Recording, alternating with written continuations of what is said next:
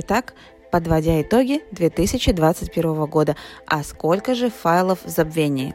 Ведь недовольство среди юристов и адвокатов нарастают. Несмотря на наполеоновские планы канадского, канадского истеблишмента, количество файлов, запылившихся на полках, растет с геометрической прогрессией. За каждым файлом существует история, семья, счастье или трагедия. За каждой единицей есть чьи-то слезы и отчаяние, несбыточные планы и уже никогда не осуществимые мечты. Каждый день промедления медленно, но верно ломает или истощает чью-то жизнь. Жизнь самого человека, который отправил пакет на рассмотрение, либо жизнь его супруги, детей, родителей, братьев или сестер. Как я уже писала ранее, около двух миллионов файлов находится теперь в очереди на финализацию.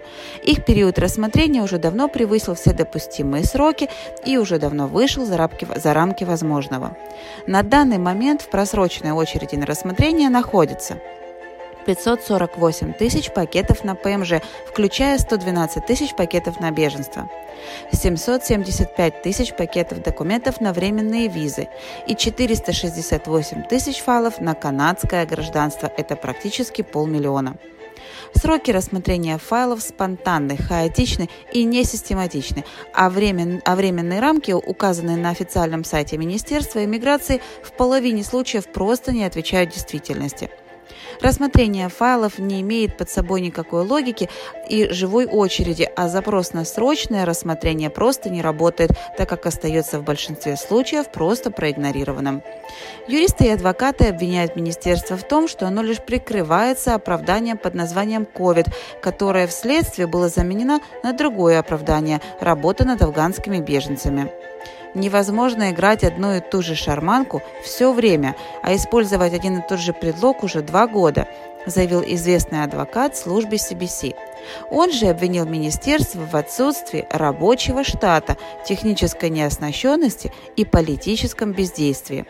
Вдобавок к вышеперечисленному, Министерство иммиграции до сих пор не опубликовало никакого плана действий по тому, как оно планирует обработать те документы, которые уже накопились на полках.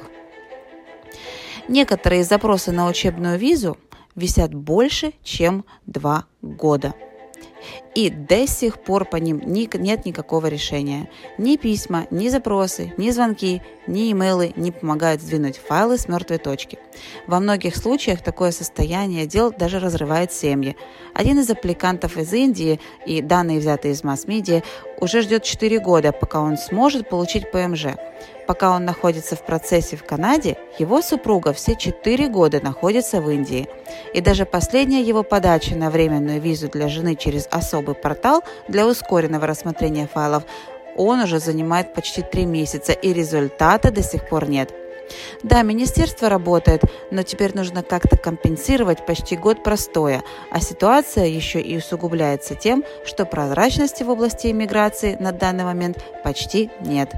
Давайте просто надеяться, что все поменяется к лучшему, потому как ни крути, но люди в Канаде всегда были и будут нужны. С уважением, Александра Мельникова, президент компании Ski Immigration.